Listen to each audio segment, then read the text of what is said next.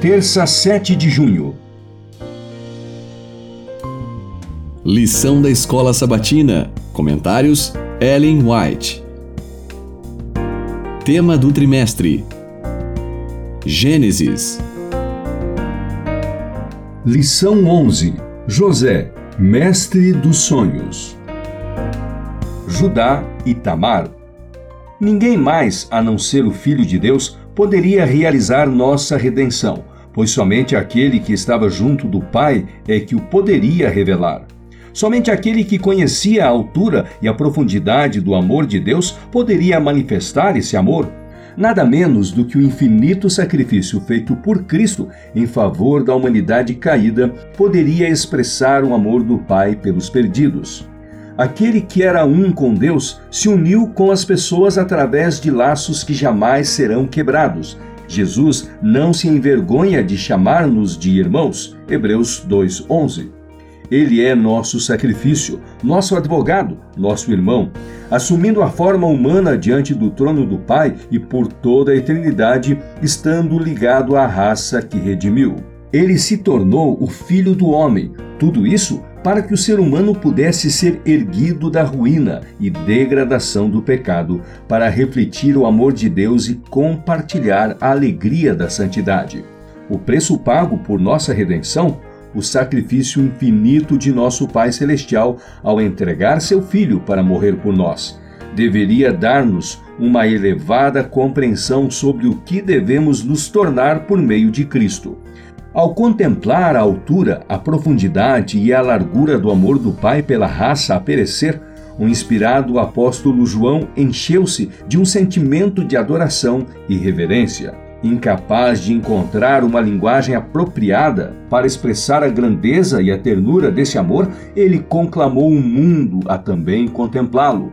Vejam que grande amor o Pai nos tem concedido, a ponto de sermos chamados filhos de Deus. 1 João 3:1. Isso confere um enorme valor aos seres humanos. Por meio da transgressão, as pessoas tornam-se súditas de Satanás. Por meio da fé no sacrifício expiatório de Cristo, os filhos de Adão podem tornar-se filhos de Deus. Assumindo a natureza humana, Cristo eleva a humanidade. Os seres humanos caídos estão colocados na posição em que, por meio da conexão com Cristo, podem verdadeiramente tornar-se dignos de ser chamados de filhos de Deus. Caminho a Cristo, páginas 14 e 15. Os judeus ensinavam que o pecador devia se arrepender antes de lhe ser oferecido o amor de Deus. Na perspectiva deles, o arrependimento é obra pela qual os homens ganham o favor do céu. Foi esse pensamento que induziu os fariseus atônitos e irados a exclamar: Este recebe pecadores. Lucas 15, 2. Conforme sua suposição, Cristo não devia permitir que pessoa alguma a ele se achegasse sem ter se arrependido.